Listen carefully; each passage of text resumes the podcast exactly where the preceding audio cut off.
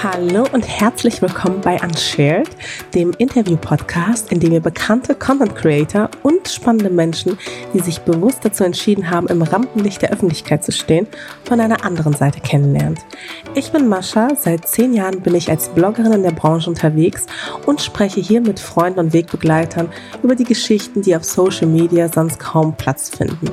Ich will wissen, wo meine Gäste herkommen, was sie beschäftigt und warum sie sich dazu entschieden haben, ihr Leben mit der Öffentlichkeit zu teilen. Unshared beleuchtet all die kleinen Hintergründe, die sich hinter den Stories verbergen, ermöglicht einen Blick hinter die oft vermeintlich perfekte Kulisse und zeigt so die verschiedenen Facetten meiner Gäste, die auch das ein oder andere Geheimnis mit mir und damit auch mit euch teilen.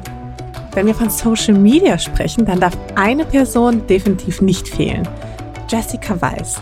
Sie gehört zu den Modebloggerinnen der ersten Stunde und ist mittlerweile seit 13 Jahren im Geschäft. Mit ihr sprach ich über die Anfänge von Social Media, ihren Werdegang, ihre Herausforderungen heute und vor allem auch, wie sie ihre Rolle als Mutter mit ihrer Rolle als Unternehmerin unter einen Hut bekommt. Das Gespräch gibt, glaube ich, sehr viel Einblick in die Szene und beleuchtet das Business, aber eben auch Jessies weiche Seite kommt nicht zu kurz und vor allem fand ich es auch einfach mal schön, mit ihr über das Thema Scheitern zu sprechen. Am Ende haben wir sogar mehr Gemeinsamkeiten entdeckt, als ich erst dachte. Macht es euch also gemütlich, denn wir gehen zusammen auf eine kleine Zeitreise ich habe ja super viel recherchiert. Yeah. Wie, oh Gott. Ja, naja, oh Gott, ich will dir jetzt keine Angst machen, aber ähm, ich habe kein Podcast-Interview zu dir gefunden. Du hast, hast du schon mal ein Podcast-Interview gemacht? Ja, ich habe kürzlich erst eins gemacht. Das ist aber für so eine App gewesen, Podimo oder Podino ah, oder so. Podimo. Podimo, mhm. ja. Und da ging es um das Muttersein und äh, ich habe ein bisschen erzählt aus meiner Erfahrung oder auch nicht Erfahrung und über das PCO-Syndrom. Aber das ist auch tatsächlich erst vor zwei Wochen rausgekommen. Das ist aber, glaube ich, da ah, das so geschlossen in ist in der App, habe ich das selber auch gar nicht mehr angehört, wenn ich ehrlich bin. Ah, okay, weil ich habe nämlich nicht, mich so gewundert. Ich so, hä, die, ist das so das erste Mal? Aber okay. Ja, also so profimäßig ist das erste Mal, wie du so das hier aufbaust. ja, mit Headsets und allem drum und dran. Ja, ich mache das ja auch schon seit ein paar Jahren und ja, ganz ehrlich, so die ersten Anfänge waren alles andere als profimäßig. So we're getting there. Ja, Aber das, so war das ja mit dem äh, Blog damals auch. Aber darüber sprechen wir gleich. Was waren so deine Highlights, so die letzten Tage? Die letzten Tage, die letzten Corona-Tage, mhm. meinst du? Ich würde sagen, dass es eine Nacht voller Schlaf waren. Zum einen, wenn meine Kinder nicht aufgewacht sind und die Aussicht, dass wir jetzt endlich zu den Großeltern fahren können jetzt, äh, wo man wieder ein bisschen darf, ins Grüne. Die haben nämlich so einen kleinen, äh, wohnen auf einem kleinen Hof mit Kühen und mit Pferden und mit ganz viel Wald und Grünem und die Aussicht darauf, die auch mal vielleicht für ein paar Stunden, ich sag mal, gemein loszuwerden, ist großartig und das ist mein absolutes Highlight. Da, du, das glaube ich sofort. Vor allem die Kinder können ja jetzt auch nicht in die Kita und sowas gehen, ne? Also das heißt, du hast sie 24-7 um dich herum. Genau. Und vor allen Dingen auch mein Mann. Und wir teilen uns ja natürlich alles auf. Er ist auch gerade mit den beiden zu Hause. Wir haben ähm, trotzdem eine groß, eine, eigentlich eine gute Situation, weil wir eine schöne neue Wohnung haben, die wir erst letztes Jahr saniert haben. Und die Jungs sind im Großen und Ganzen ganz süß. Allerdings jetzt nach über sechseinhalb Wochen, fast sieben Wochen, ohne Kita, ohne Unterstützung, kein einziges Mal Babysitter. Wir können ehrlicherweise nicht mehr. Und wir sind schon in einer luxuriösen Situation und es wird Zeit, dass wir mal wieder wenigstens für ein paar Stunden durchatmen können. Ähm, ja, ich glaube, das mit den Lowlights hast du mir dann so ein bisschen vorweggenommen. Stimmt. so, also so ein Highlight ist auch war so ein Lowlight. Ähm, sind dann am Ende auch so diese Alltagsprobleme wahrscheinlich, ne? Ja, man hat wirklich so Ups und Downs. Ich versuche mir die ganze Zeit zu sagen, wir leben im Hier und Jetzt. Das ist jetzt das unser neues Leben und ich bin auch irgendwie fein damit. Mir fehlt ehrlicherweise nicht viel, muss ich mhm. ganz ehrlich sagen. Ich vermisse tatsächlich nur, dass es die Kita gibt und eine Pediküre. Das heißt, das sind so die wichtigsten Dinge für mich offensichtlich to survive. Du, das kann ich total nachvollziehen. Ich gehe immer zu meinen Gedelnägel machen und ähm, die waren in so einer furchtbaren also meine Nägel, das ging gar nicht. Weißt du, was ich gemacht habe? Ende Januar, wie aus so einer, als hätte ich es geahnt, habe ich nach zehn Jahren meine Gelnägel weggemacht. Wirklich? Ja, ich habe die abmachen lassen, weil irgendwie einer im äh, Urlaub ist abgegangen und ich dachte so, ach irgendwie, ich wüsste gerne mal, wie meine echten Nägel sind und ich habe die dann Ende Januar abgemacht und äh, war dann noch im Studio und äh, rückblickend ist das ja das Beste, was mir hätte passieren können. Ja, Aber wünschst du dir welche zurück oder? Nee, gar nicht. Also Ah, ja. jetzt so nach über drei Monaten ist es auch so, dass äh, die jetzt wieder gut gewachsen sind und auch wieder viel härter sind. Und ich wünsche mir einfach nur eine gute Maniküre, weil das kann ich nach wie vor nicht. Das war auch der Grund, warum ich ursprünglich mal Gelnägel gemacht habe. Ich kann es halt einfach nicht. Nee, meine sind immer so brüchig und fallen einfach ab. Deswegen, ich kann mir ein Leben ohne nicht vorstellen. Und ähm, ich bin jetzt selber quasi zu einer Gelnagelfrau geworden und kann mir das jetzt selber machen. Ich habe mir dann so ein Set bestellt. Ja, so geil. richtig, ja, so richtig mit diesem Gel und dem UV-Licht. Es dauert Ewigkeiten, also es dauert irgendwie zwei, drei Stunden oder so, bis ich das, Mein Aber- Albtraum. ich, es geht einfach nicht anders. Also ich bin da, es ist wirklich so peinlich, dass es ausreichend das ist, was mir so fehlt, aber gut. Voll in Ähm, Ordnung. Ich steige mit meinen Gästen immer ein mit entweder oder Fragen. Mhm. Oh. Mhm. Ähm, und du musst quasi entscheiden, ja, wofür du dich entscheidest. Ähm, Mode oder Interior? Fängst du aber direkt mit dem Kracher an. Nicht schlecht. Ich glaube, Mode einfach, weil der Zeitfaktor überwiegt, die ich die Mode liebe. Äh, Bloggerin oder Journalistin? Auch schwierig. Inzwischen würde ich sagen, nach 13 Jahren Journalistin. Interviewt werden oder Interviews führen? Auf jeden Fall Interviews führen. Und ich habe auch gerade wieder die Lust äh, neu daran entdeckt, durch ganz viele Live-Talks und äh, wieder so ein bisschen was zu tun und zu machen. Da habe ich jetzt wieder die Leidenschaft für gefunden. Klassischer Altbau oder lieber supermoderner Neubau? Klassischer Altbau auf jeden Fall. Auf jeden Fall. Ja, das, also wir wohnen in einem Haus von 1911 und äh, ich kenne die Vor- und die Nachteile, weil wir komplett saniert haben und ich würde es auf keinen Fall mit einem Neubau tauschen wollen. Okay, also du hast dich da ganz bewusst für entschieden, das stand nie außer Frage, dass du sagst, okay, aber so ein Neubau hat auch seine Reize. Naja, ich sag mal, das 200 Quadratmeter Loft irgendwo über den Dächern von Berlin ist noch mal was anderes als der klassische Neubau. Nee, also ich, kennen. ich habe ja jetzt auch eher so an dieses 200 Quadratmeter Loft gedacht mit bodentiefen Fenstern. Ja, okay, dann können wir nochmal neu justieren vielleicht. Aber ich denke mal im Allgemeinen, den Charme einer Altbauwohnung, den kriegt man sonst nirgendwo und ist ja auch sehr spezifisch für Berlin und deswegen würde ich mich schon dafür entscheiden. Und ähm, Urlaubstyp, bist du eher so der Spa-Typ oder eher so die Abenteurerin? Spa 100 Prozent. Komisch, das habe ich überhaupt nicht, damit habe ich überhaupt nicht gerechnet. Ähm, ja, lass mal so ein bisschen über die Anfänge sprechen, weil du und ich, wir kennen uns ja auch schon Ewigkeiten. Ich habe auch wirklich versucht nachzudenken, wann ich dich das letzte, also wann ich dich das erste Mal kennengelernt habe und, Und?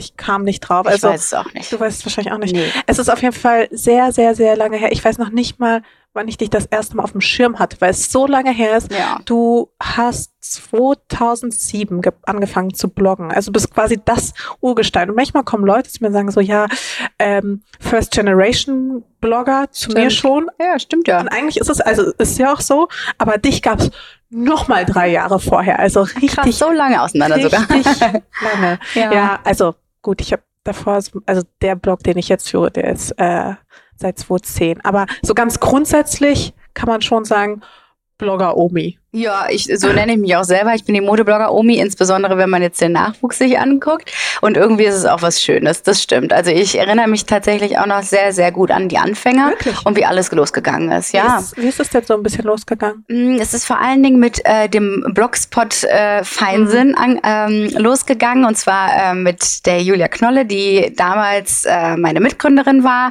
Die hat damals für ein Uni-Projekt äh, eine Mitstreiterin gesucht und ist da irgendwie über StudiVZ allen Ernstes über mich gestoßen. Und wir haben uns getroffen und nach sechs Stunden reden war klar, lass uns zusammen was aufsetzen. Aber ihr kanntet euch vorher gar Wir nicht. kannten uns nicht Ach, und hatten einfach diese Begeisterung für Mode, für Schreiben, für Lifestyle und haben damals in Köln einfach diesen Blogspot-Account aufgesetzt. Meine Leidenschaft war schon immer dafür da. Ich hatte überlegt, Modejournalismus zu studieren und das war tatsächlich so, ja klar, mache ich. Ich habe voll Bock. Habe damals eine Ausbildung ähm, begonnen und fand es einfach äh, eine schöne Ablenkung und Abwechslung. Und dann ist das relativ schnell, schon, glaube nach einem halben Jahr, ähm, ist jemand von Burda auf uns aufmerksam geworden, der Heiko Hebig. Ähm, zur damaligen Zeit auf jeden Fall mein Mentor. Er ist heute bei Instagram und wir arbeiten immer noch zusammen. Und äh, Krass. dann sind wir tatsächlich zu äh, Burda gegangen als ja, Werkstudentinnen zu dem Zeitpunkt und haben einfach so weitergemacht wie vorher auch und äh, haben auf einmal in ganz neues Leben reingeschaut. Ja. Ich habe überlegt, wie kann ich Journalismus machen, weil ich äh, kein Einser-Abi hatte. äh, eher das Gegenteil. Und da war es super schwierig, überhaupt Journalismus zu studieren oder auch ähm, an eine ähm, an so eine Schule, an so einer Schule angenommen zu werden. Das setzte voraus, dass man Volontariat gemacht haben musste und all diese Dinge. Und dann plötzlich nach einem halben Jahr übers Schreiben direkt in den Verlag zu kommen, war halt krass. Und da war ich dann gerade 21, ja. Habt ihr dann sowas wie ein festes Gehalt dort dann bekommen? Oder? Ja, am Anfang wirklich so ein Werkstudentengehalt. Und ich meine, wie viel war das? Äh, 400 Euro im Monat, glaube ich. Und da habe ich aber auch noch meine Ausbildung gemacht. Ähm, ich habe äh, an der Westdeutschen Akademie für Kommunikation Kommunikationswirtin gelernt und in einer Agentur gearbeitet tagsüber. Und nachts und in der Pause habe ich quasi für Feinsinn und später dann Limatz geschrieben. Und dann haben wir halt so uns rangetastet und nach anderthalb Jahren war eigentlich schon klar, das kann man wahrscheinlich gut finanzieren, weil es so gut lief. Wir waren dann super schnell das größte deutsche Modeblog, hatten unfassbare Zugriffszahlen, weil es natürlich auch nichts anderes gab zu dem Zeitpunkt so richtig. Ne, es war so die Ära der Street-Style-Blogs. Stil in Berlin, ähm, Face Hunter Sartorialist, die gab es alle schon. Aus England kannte ich Susie Bubble. Mhm. Und dann hörte es auch schon ganz schnell auf. Ne? Also da war einfach nicht viel. Dementsprechend wuchs und wuchs es. Und dann habe ich mein ähm, Studium beendet oder noch nicht ganz beendet, aber meine Ausbildung Ausbildung beendet und äh, dann wurde ich festangestellt bei Burda. Von Köln aus, trotz alledem. Verrückt. Und das war damals unter Lematz, richtig? Genau, alles unter Lematz. Ähm, du bist ja dann in den richtigen Printjournalismus gewechselt, sage ich mal. Später dann. genau, ja, ähm, stimmt. Das Interview, richtig? Genau, ich war ein Jahr lang äh, die Online-Chefin vom Interviewmagazin Deutschland, was gerade erst gelauncht wurde. Also ich war von Anfang an bei dem Lounge beteiligt. Und ja. Was würdest du sagen, war da so ein bisschen so der Unterschied? Ich meine, gut, ich hatte irgendwie auf dem Schirm, dass du ein bisschen länger quasi noch ähm, nicht bei Buda warst, aber gab es trotzdem irgendwie so ein so ein Unterschied, vielleicht auch in der Freiheit oder? Riesenunterschiede, weil man wenn man sagt, ich war zwar bei Burda fest angestellt, muss man dazu sagen, ich habe trotzdem aus Köln gearbeitet und nicht in München im Verlag gesessen. Und wir waren im Media Innovation Lab. Und das sagt eigentlich schon alles. Wir waren irgendwie so die Geeks, die Nerds, die kein Mensch ernst genommen hat, die da irgendwas im Internet schreiben. Dementsprechend hatten wir da auch nichts mit den Moderedaktionen zu tun. Wir hatten keine Chefs, die uns Themen vorgegeben haben. Wir haben komplett eigenständig, selbstständig gearbeitet, damals schon. Und wenn wir was neu umsetzen wollten, dann haben wir das sofort gemacht. Und das war eigentlich auch schon der allergrößte Unterschied, dass wir aus dem Bauchgefühl alles machen konnten und sehr technikaffin waren natürlich, viele äh, neue Techniken ausprobiert haben. Also beispielsweise, damals war es ja noch ganz am Anfang MySpace, ne? Instagram kam dann um die Ecke. Bevor das allerdings kam, haben wir schon selber Möglichkeiten gesucht, wie man live bloggen kann, also Live-Posts auf dem Blog bekommt. Und all solche verrückten Sachen, wo es sich heute so anhört, als, äh, als wäre das nicht irgendwie logisch, dass es das immer gab. Ne? Aber wir waren einfach immer unserer Zeit so ein bisschen voraus und dementsprechend hatten wir da überhaupt nichts mit diesen ganz klassischen Mustern zu tun. Und das ist, glaube ich, auch der allergrößte Unterschied direkt zu meinem neuen Job gewesen, bei einem äh, Mini-Verlag, der ja dann äh, aus dieser ganz klassischen Struktur Herausgeber, Chefredakteur und in dieser klassischen Hierarchie aufgebaut wurde, wo du einfach nix sofort umsetzen konntest. Und ich musste quasi meinem damaligen Chef erklären, dass man bei Facebook chronologisch postet und dass man nicht gewisse Sachen einfach immer oben stehen lassen kann. Also ich habe mich da plötzlich in ganz neuen Diskussionskulturen wiedergefunden, die ich vorher überhaupt nicht, wo ich überhaupt nicht drüber nachgedacht habe. Also die, um dieses klassische System zu verstehen, war dieses Jahr auf jeden Fall sehr interessant und spannend und alles andere katastrophal. Verrückt ich kann mich auch noch an diese Zeiten erinnern, als ähm, ja so ein bisschen auf so Online-Journalisten auch so ein bisschen herabgeschaut wurde. Das finde ich, kann man sich ja heute auch gar nicht mehr so vorstellen. Oder vielleicht gerade so die jüngere Generation kann sich gar nicht vorstellen, dass Printjournalisten und Online-Journalisten, also es war nicht mal ansatzweise gleichzusetzen. Nein, überhaupt nicht. Online-Journalist warst du so, du warst halt nix wert im Grunde. Also das, das hat die Praktikantin gemacht, so ungefähr. Ja, auf jeden Fall. Und vor allen Dingen auch Modeblogger war ein Schimpfwort ab irgendeinem Punkt. Ne? Wir waren ja. zwar trotz alledem Pioniere, aber wir mussten immer für diesen Status kämpfen. Wir mussten uns auch vor klassischen äh, Moderedakteurinnen immer wieder behaupten, beweisen, wie ich auf Fashion Weeks angeguckt wurde international, als wärst du irgendwie so der letzte Heinz, der sich hier den Weg reingeschlichen hat.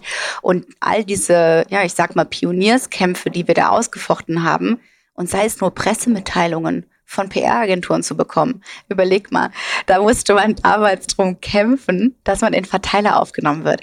Dinge, die ich mir heute überhaupt nicht mehr vorstellen kann, haben wir einfach gemacht und eine Lanze gebrochen für dieses neue Medium, was damals entstanden ist. Ne? Dieser subjektive Journalismus. Und das ist, wie gesagt, heute unvorstellbar. Und auf der anderen Seite kriege ich schon fast ein bisschen Bauchkribbeln, wenn ich wieder dran denke, weil ich das so geil finde, was man da irgendwie äh, mitbegleitet hat all die Jahre. Ja, es war ja auch super familiär irgendwie und ich stimmt, es, ich kann mich auch an die Zeiten erinnern, als äh, Bloggerin halt wirklich wie so ein Schimpfwort war. Musst du auch manchmal lächeln, wenn zum Beispiel Leute zu sagen, ja, sie ist keine Influencerin, sie ist eine eher eine Bloggerin und dann meint man damit aber was sehr Positives. Genau, plötzlich hat es sich umgekehrt, weil jetzt die nächste Generation zehn Jahre später angefangen hat. Das sind jetzt die Influencerinnen und Influencer und plötzlich soll das jetzt das neue Schimpfwort sein. Natürlich muss ich da auch lächeln und ich weiß auch diese Abgrenzung mache ich ja selber zum Teil, weil wir tatsächlich noch ein Medium haben, auf dem ehrlich geschrieben bzw. gebloggt wird und Journal immer noch eine Informationswebseite ist und die bei Influencerinnen ja größtenteils nicht mehr vorhanden ist. Und das ist natürlich somit der größte Unterschied. Und auch da, es gibt so krasse Qualitätsunterschiede, weil es natürlich kein eingetragenes Berufsfeld ist. Ne? Das hat das, äh, ist immer noch das große Problem des Bloggers oder auch des Influencers. Es gibt mega geile Leute und es gibt Leute, mit denen man sich überhaupt nicht identifizieren kann oder die für dieses Berufsbild stehen. Und da das kein eingetragener fester Begriff ist, kannst du das halt schlecht differenzieren. Aber als, also wenn, wenn ich dich jetzt kennenlernen würde, was würdest du sagen über dich? Also würdest du Bloggerin sagen oder Unternehmerin oder? Inzwischen. Du hast ja auch viele Rollen. Modedesignerin, war auch ja, eine davon. Also ich glaube, inzwischen würde ich auch in Anbetracht der Tatsache, dass ich eben auch ein Team habe und viele Mitarbeiterinnen, dass es eher Unternehmerin geworden ist und ich viele verschiedene Dinge ausprobieren durfte, sehe ich als große Bereicherung, dass ich äh, eben als Moderatorin oder als Bloggerin, als Journalistin, als ja zum Teil auch äh, Fotografin, Stylistin, Modedesignerin fungieren konnte. Das ist einfach, weil ich mich da austoben durfte und da irgendwie so das große Ganze im Auge zu behalten, was schon eigentlich immer meine Intention war, ne, aus Journal eher eine Marke zu machen, die vielleicht auch ohne mein Gesicht funktionieren kann, würde ich sagen. Unternehmerin haut da ganz gut hin. Und trotzdem denke ich manchmal so, bin ich das wirklich? Also irgendwie, man zweifelt dann doch immer mal wieder an allem. Und von den ganzen Rollen, die du ausprobieren würdest oder durftest, ähm, ja, war da so eine Spur, die du gerne weiter verfolgt hättest? Weiterverfolgt hätte und nicht gemacht habe, beispielsweise? Mhm. Nee, tatsächlich nicht. Das ist das Schöne daran, an diesem Ausprobieren, dass ich diese Freiheit hatte, immer alles mal machen zu können und festzustellen, ah ja, Fernsehmoderation, total interessant, macht irgendwie auch Bock, hab viel gelernt. Trotzdem äh, macht mir das Drehen überhaupt keinen Spaß. Stimmt, das gab's ja auch mal. Ja, It's Fashion, die ja, ähm, Modesendung bei der ARD 1 ja. Plus habe ich gemacht über zwei Jahre lang und habe das parallel auch zu Journal gemacht. Das war ein wahnsinniger Arbeitsload und ich hab, äh, bin nicht hinterhergekommen mit dem ganzen Drehen. Du hast so ewig lange Drehtage, um am Ende 29 Minuten Sendung zu haben. Das war mir einfach nicht effizient genug. Deswegen die Erfahrungen, die ich überall in diesen Feldern gesammelt habe, die würde ich sagen, machen mich heute total aus und ich kann eher versuchen, versuchen, daraus zu schöpfen, aber ich vermisse nichts, was ich jetzt nicht mehr mache oder was ich jetzt unbedingt nochmal weiter verfolgen möchte. Ja, wobei bei Chanel war es ja dann so, du bist ja dann rausgegangen und dann hast du ja Chanel gegründet. Das heißt, das Bloggen hat dir dann wahrscheinlich gefehlt. Ja, auf jeden Fall. Also das war ja auch schon 2012, das ist jetzt auch schon wieder acht Jahre her, ne? also schon recht, recht ewig. Und ich habe in diesem Jahr, wo ich dann eben nicht mein eigenes Ding gemacht habe und nicht mein eigener Herr war, festgestellt, ich glaube, ich muss dann doch selbstständig sein, obwohl mir von zu Hause aus immer gesagt wurde, nee, nee, immer was Festes, was Sicheres und lass dich anstellen, Kind, um dann festzustellen, nee, ich glaube, ich, ich kann das auch. Also ich hatte dann doch irgendwie eine sehr große Reichweite und Leserschaft aufgebaut und konnte das über meinen damaligen Tumblr immer noch ein bisschen verfolgen und über Instagram und habe festgestellt, es gibt noch eine Lücke da draußen, die ich mit Limatz einfach hinterlassen habe lass es mich einfach probieren mit einem eigenen Online-Magazin. Und dann habe ich aber auch wirklich komplett mit Businessplan und äh, Webseite richtig selber bauen, da das alles richtig äh, gut Step by Step und durchdacht auch aufgebaut. Was sagen die Eltern heute? Na, die waren schon relativ schnell sehr stolz. Meine Mama war eh immer meine erste Leserin. Die wusste, glaube ich, mehr als ich selber oftmals. die äh, hat wirklich bis ins letzte Kästchen gelesen und wusste auch immer über alle Kommentatoren Bescheid. Auch bis heute weiß sie zum Teil besser Bescheid über Leute, die bei mir kommentieren, als ich überhaupt mitkriege. Das ist verrückt. Das heißt, für sie war das mega, weil sie konnte immer verfolgen, was ihre Tochter macht. Also das Bloggen und auch dieses Live dabei sein war für sie mega. Nur das Monetarisieren äh, sah sie dann noch ein bisschen als Problem, aber ich konnte dann recht schnell zeigen, dass auch äh, das irgendwie in mir mhm. steckt, dass ich auch verkaufen kann. Und mein Papa war dann auch äh, sehr schnell ähm, sehr happy damit. Ja. Aber Le Matz war ja ursprünglich auch einfach dein Baby. Jetzt wurde das in 2016 wurde das geschlossen, richtig? Oder 2015? Ja, so, so spät so. sogar. Ja. Krass.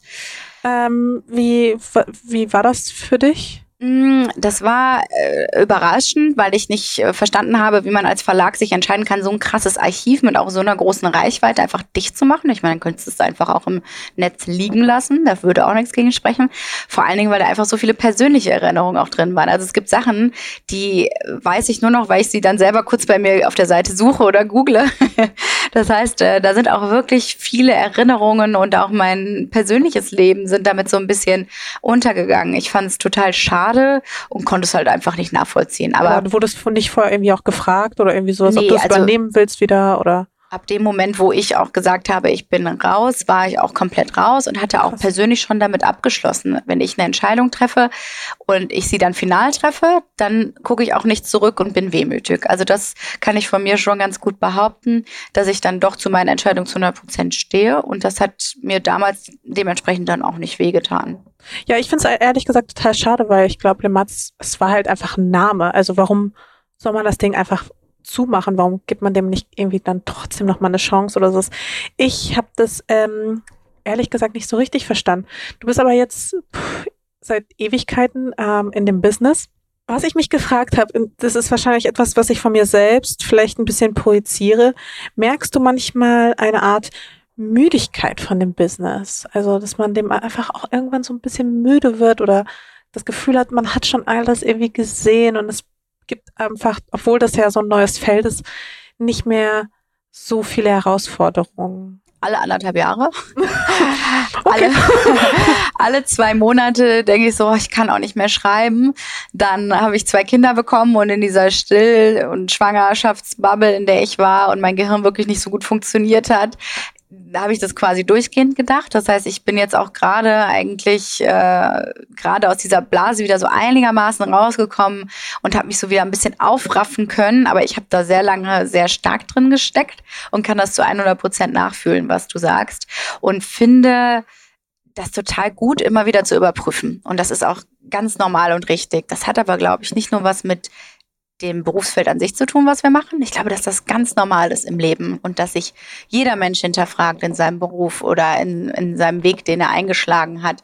Und immer wieder dieses Überprüfen und Fakten checken gehört irgendwie mit dazu. Und für mich ist es tatsächlich was Positives, weil ich daraus ein bisschen Kraft schöpfe und auch weiß, das ist das, was ich vielleicht nicht mehr machen möchte, welchen Weg ich nicht weitergehen mag oder äh, wo ich mich vielleicht noch, wo ich die Fühler noch weiter ausstrecken sollte und gewisse Dinge zu akzeptieren, dass ich nunmehr nicht mehr die 21-jährige Influencerin bin, die jetzt von Event zu Event hüpft. Das ist ein Prozess, ja, das, das kommt nicht heute, von heute auf morgen. Das, das dauert ein paar Wochen, Monate, vielleicht auch Jahre. Insofern finde ich diesen Prozess eigentlich immer sehr wichtig und toll. Und grundsätzlich in all den Jahren habe ich auch immer so zu meinem Motto gemacht, Stillstand ist der Tod. Und ich empfinde das nach wie vor so. Man muss sich ständig weiterbilden, entwickeln, überprüfen und gucken, wo es jetzt als nächstes hingeht. Insofern ist es für mich eigentlich immer was Positives. Aber wenn du sagst, alle anderthalb Jahre, sind das dann genau immer so die Momente, wo du dann beschließt, ah, jetzt fange ich ein neues Projekt an, was weiß ich, ein neues Label oder nochmal einen neuen Blog oder so ungefähr, ja. Also dann kommen wirklich so Projekte wie, okay, jetzt fange ich an äh, mit dem TV, jetzt will ich einen Pop-up-Store machen, jetzt will ich unser Label aufs nächste Level heben oder auch ein, sich eingestehen zu können, dass irgendwas vielleicht nicht weitergeht. Das gehört genauso dazu. Also insofern, ich würde schon sagen, dass das immer wieder wie so eine, wie sagt man, so eine Häutung einer Schlange ist ne, dass dann so die nächste Schicht kommt und es dann wieder weitergeht. Und in diesem, ja, in diesen Herausforderungen finde ich auch meine größte Motivation und meinen größten Antrieb. Also wenn ich mich so ein bisschen gehetzt fühle, dann ist das für mich und das Business eigentlich immer sehr gut. Brauchst du das auch, ne? Das brauche ich irgendwie. Ist wie mit der Abi-Prüfung, ne? Also ich lerne wochenlang nicht und dann merkst, ah, noch zwei Tage, okay, let's go. Okay, krass. Ja, ich bin da, ich musste leider jetzt feststellen, während der ganzen Krise, dass ich auch so jemand bin. Also mhm. ich brauche den Druck und ich brauche Menschen und Events und den Stress mehr, als ich dachte, dass ich ihn brauche, weißt das ist ein Teil davon. So, mhm. und das mhm. war ein ganz furchtbarer Lernprozess, das sich selbst einzugestehen, dass man halt mit so einem, mit so einer Ruhe irgendwie gar nicht so richtig umgehen kann. Ähm, wie, wie fandest du das? Also hast du jetzt quasi ein neues Projekt aus irgendwie jetzt geschaffen oder wie gehst du damit um?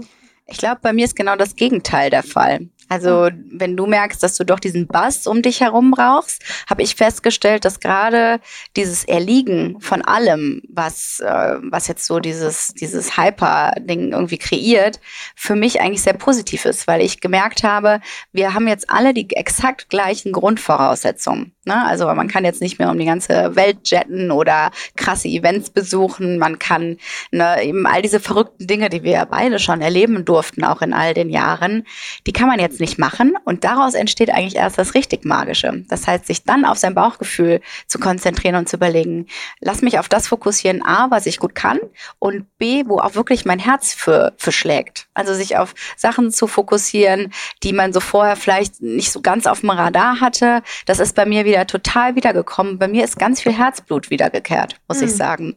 Und ich habe äh, durch die neuen Formate, die wir auch selber entwickelt haben, sei es eben viele Lives oder auch Aktionen und dieser Austausch mit Menschen, da wirklich tief reinzugehen und äh, in sich zu horchen, hat mir total viel gegeben. Und das merkt man unserer Community jetzt auch an, dass äh, die Reichweiten extrem gestiegen sind, das Feedback ist krass gestiegen, auch Sales sogar sind äh, total durch die Decke gegangen bei manchen Dingen, weil ich mich noch mehr auf das konzentriere, was ich glaube ich ganz gut kann und das merken die Leser und Leserinnen dann da draußen.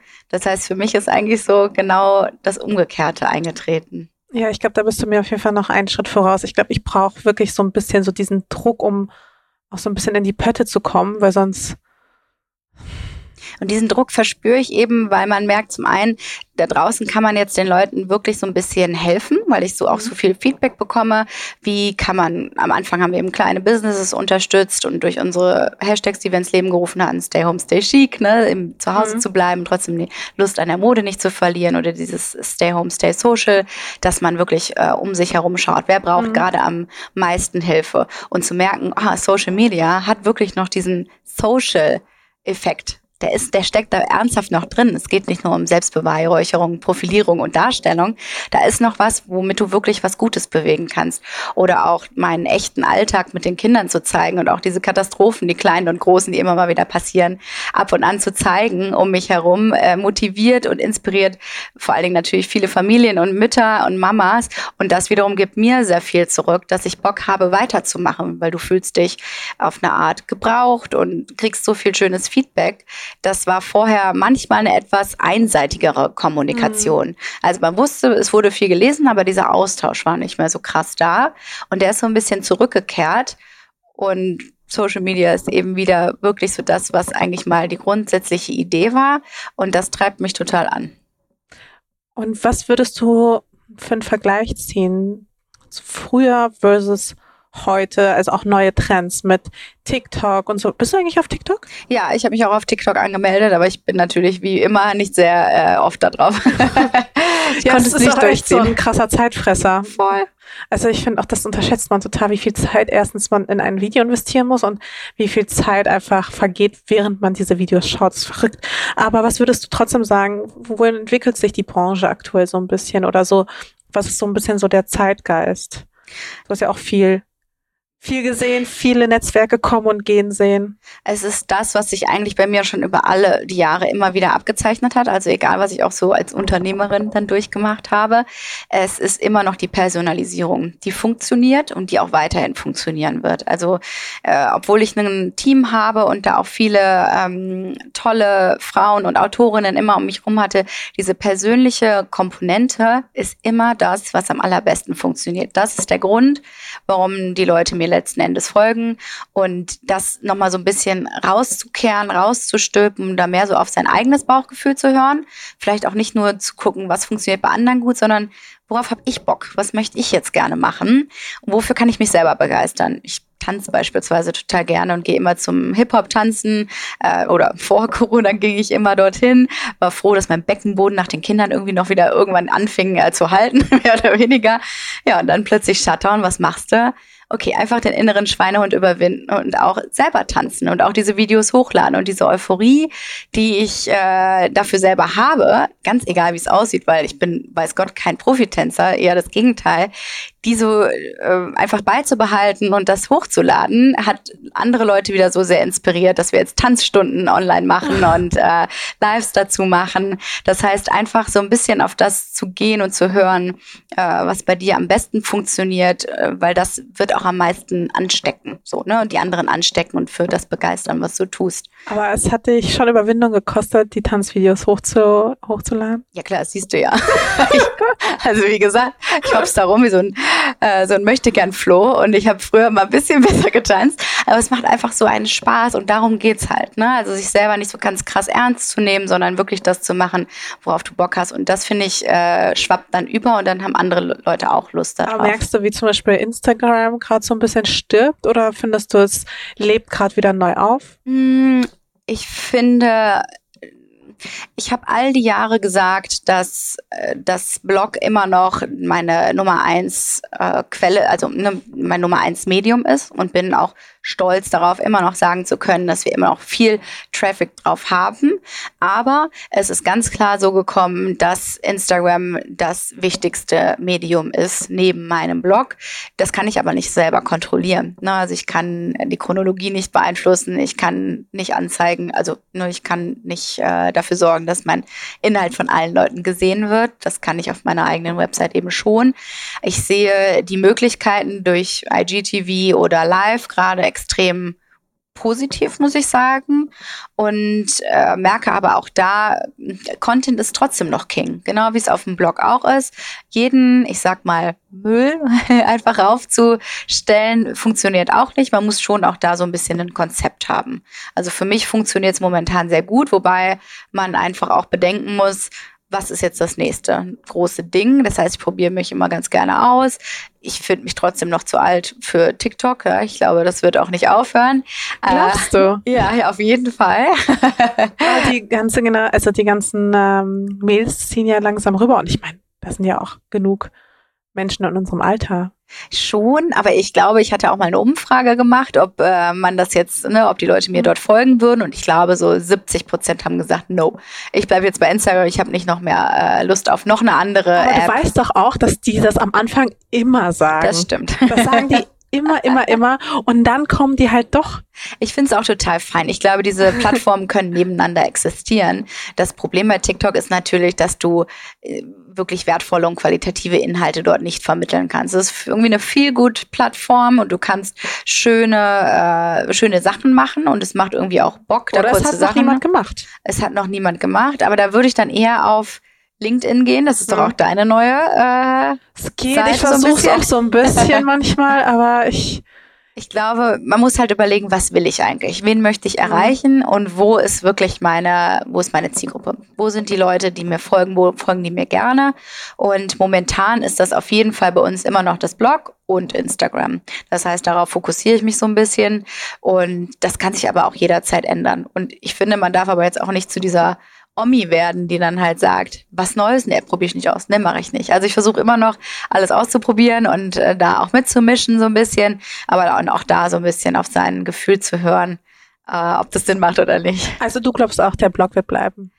Ich gehe davon aus, dass es auf jeden Fall bleiben wird, weil wenn ich mir angucke, dass vielleicht die Besucherzahlen, na klar, irgendwie stagnieren, du kannst da einfach nicht mehr viel reißen, was jetzt die Vergrößerung angeht, aber du kannst es immer noch selber kontrollieren und auch äh, Sales Affiliate läuft bei uns auf dem Blog einfach immer noch am allerbesten.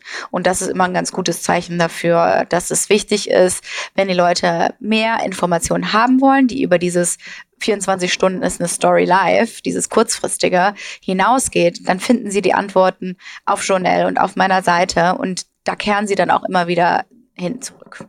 Eins deiner Projekte war ja auch Jure. Mhm. Ähm, jetzt bin ich vorhin auf die Seite gegangen. Du hattest das jetzt erstmal eingestellt. Genau. Ähm, Darf ich fragen, wo, woran lag's? Klar, also wir haben Jour, ähm, das ist im Prinzip ein Contemporary Basic Label gewesen für schlichte, aber sehr hochwertige Basics vor fünf Jahren haben wir es gegründet, 2015.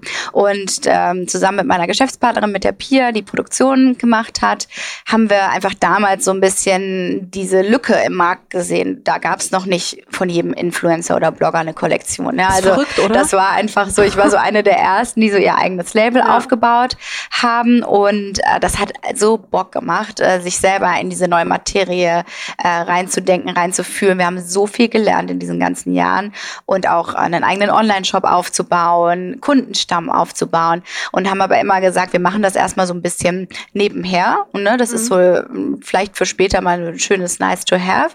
Haben auch ein Pop-Up-Store im KDW gemacht, was super toll war. Und dann ist mein erster Sohn auf die Welt gekommen. Und man hat schon so gemerkt, okay, Journal, Fulltime, Jour, müsste ich viel mehr Zeit investieren, jetzt auch noch ein Kind. Da wurde es dann schon so langsam ein bisschen brenzliger. Das heißt, wir sind langsamer geworden mit der Produktentwicklung. Na? Und du musst so viel Liebe und Detail in die Entwicklung eines Produktes stecken. Und das merkst du ja auch. Ne? Also wenn man so ein bisschen was hinklatscht oder irgendwo nur seinen Namen für gibt, oder für hergibt, das ist einfach nicht dasselbe. Ne? Also wir haben wirklich einfach jedes Fitzelchen selber gemacht. Und ähm, dann zeichnete sich schon so ein bisschen ab, die Zeit, die wir brauchen, um da was qualitativ Hochwertiges zu machen, ist einfach nicht so richtig da. Und wenn man sich die Zahlen anguckt, muss man drauf gucken, Journal ist das, was das Ganze auch finanziert. Die Leserschaft ist äh, die Kundin am Ende des Tages von Jour. Das heißt, ich habe mich immer für meinen Blog entschieden was die Zeitaufteilung anging. Und dann kam mein zweiter Sohn auf die Welt und das erste Jahr war irgendwie so ein bisschen Horror, muss ich gestehen. Ich habe mir das ein bisschen einfacher mit zwei Kindern vorgestellt, war es aber nicht. und dann kam die ähm, schwere Krebserkrankung des Partners von meiner Partnerin Pia äh, hinzu, der ist an Blutkrebs erkrankt und plötzlich hat sich ihr Alltag von heute auf morgen verändert und wir haben eher äh, darum gekämpft, dass Blutspenden gesammelt werden und äh, der Alltag von ihr musste sich komplett umstrukturieren. Das heißt, bei uns beiden war irgendwie so die Zeit einfach mangelbare und wir konnten uns auf das, unser Baby einfach nicht mehr fokussieren, wie es das wert gewesen wäre. Und deswegen haben wir uns erstmal dazu entschieden, das hat übrigens sehr lange gedauert, diese Entscheidung, ne? die triffst du nicht von heute auf morgen. Es war eher so ein Gefühl, was sich irgendwie abgezeichnet hat und dann irgendwann haben wir uns zusammengesetzt und gesagt, lass uns jetzt erstmal kurz stoppen bis zu diesem Zeitpunkt und überlegen, wie können wir vielleicht zu einem anderen Zeitpunkt weitermachen oder was begeistert uns vielleicht noch mehr und haben dementsprechend auch unsere ähm, gemeinsame Firma nicht aufgelöst, sondern erstmal auf Eis gelegt. Und ähm, bei Jour muss ich sagen, das war so ein Herzensprojekt und ich liebe das über alles. Es ist aber einfach gerade nicht der richtige Zeitpunkt, es weiterzumachen, weil einfach die Zeit dafür fehlt. Und wenn ich was mache, dann will ich es auch zu 100 Prozent machen. Und so geht's Pia eben auch. Das heißt, wir überlegen eher, und haben gesagt, wir lassen uns doch noch mal irgendwie Ende des Jahres sprechen. Was sind uns für Ideen gekommen? Worauf haben wir Lust? Was könnte man sonst noch machen? Und äh, eher dann noch mal in eine andere Richtung zu gehen.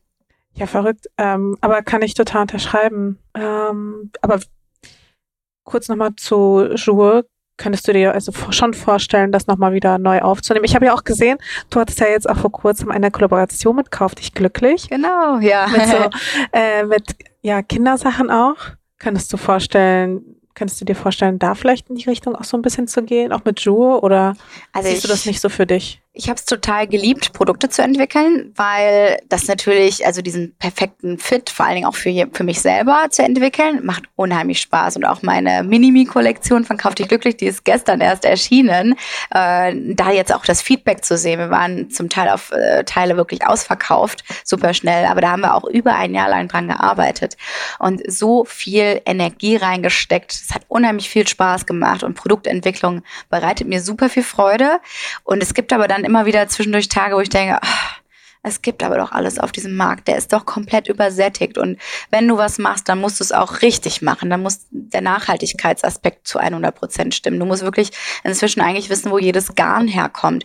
Und diese, diese Leidenschaft dafür, die ist zwar da, aber die kann ich einfach zeitlich nicht komplett erfüllen. Das heißt, ich glaube, diese kreative Direktion, wie ich sie ja in diesem Fall auch gemacht habe, weil ich habe am Ende nicht das Schnittmuster selber gezeichnet. Ne? Ich bin keine Designerin, aber ich konnte da immer den kompletten Input liefern. Macht mir sehr viel Spaß und ich würde das auch immer wieder machen, wenn irgendwie die Gegebenheiten gut passen und die Partnerschaften so toll sind, wie jetzt eben in diesem Falle. Aber ich möchte es nicht als mein Hauptstandbein äh, betreiben und das ist auch auf keinen Fall das Ziel. Aber hast du noch so irgendwie Projekte im Kopf, die du gern umsetzen würdest? Also weiß ich nicht, vielleicht ein Buch oder und nie wieder ein Buch. Ich habe schon ein Buch geschrieben. Ich habe äh, 2011 ist es auf den Markt gekommen über äh, Le Matz damals, die Modestrecker so. hieß das Buch. Ah. Habe ich mit Julia damals geschrieben und äh, das auch so in der Hochzeit, äh, als wir quasi noch sieben Artikel am Tag geschrieben haben. Ja? Also das war so wirklich unfassbar, was wir da an Content rausgeballert haben. Dann noch ein Buch zu schreiben, was sich über ein Jahr gezogen hat.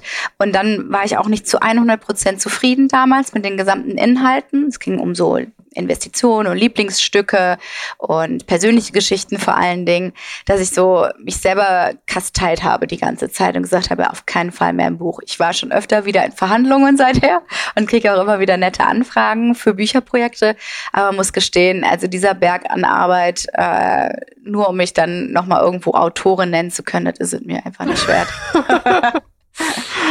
Ja, weil die meisten, also es ist ja wirklich so, viele haben ein Label oder haben ein Buch geschrieben. Also es ist ja, es zieht sich so ein bisschen durch, habe ich das Gefühl. Ja. Ähm, was ich, was mir auch aufgefallen ist, ist, dass dein Leben so von außen betrachtet und sogar so ein bisschen auch auch selbst aus meiner Perspektive, die dich ja auch schon so ein bisschen kennt, ähm, sehr so perfekt wirkt. Also du hast ja die Eigentumswohnung im Prenzlauer Berg, du hast zwei super süße Jungs, bist verheiratet, bist erfolgreich im Business.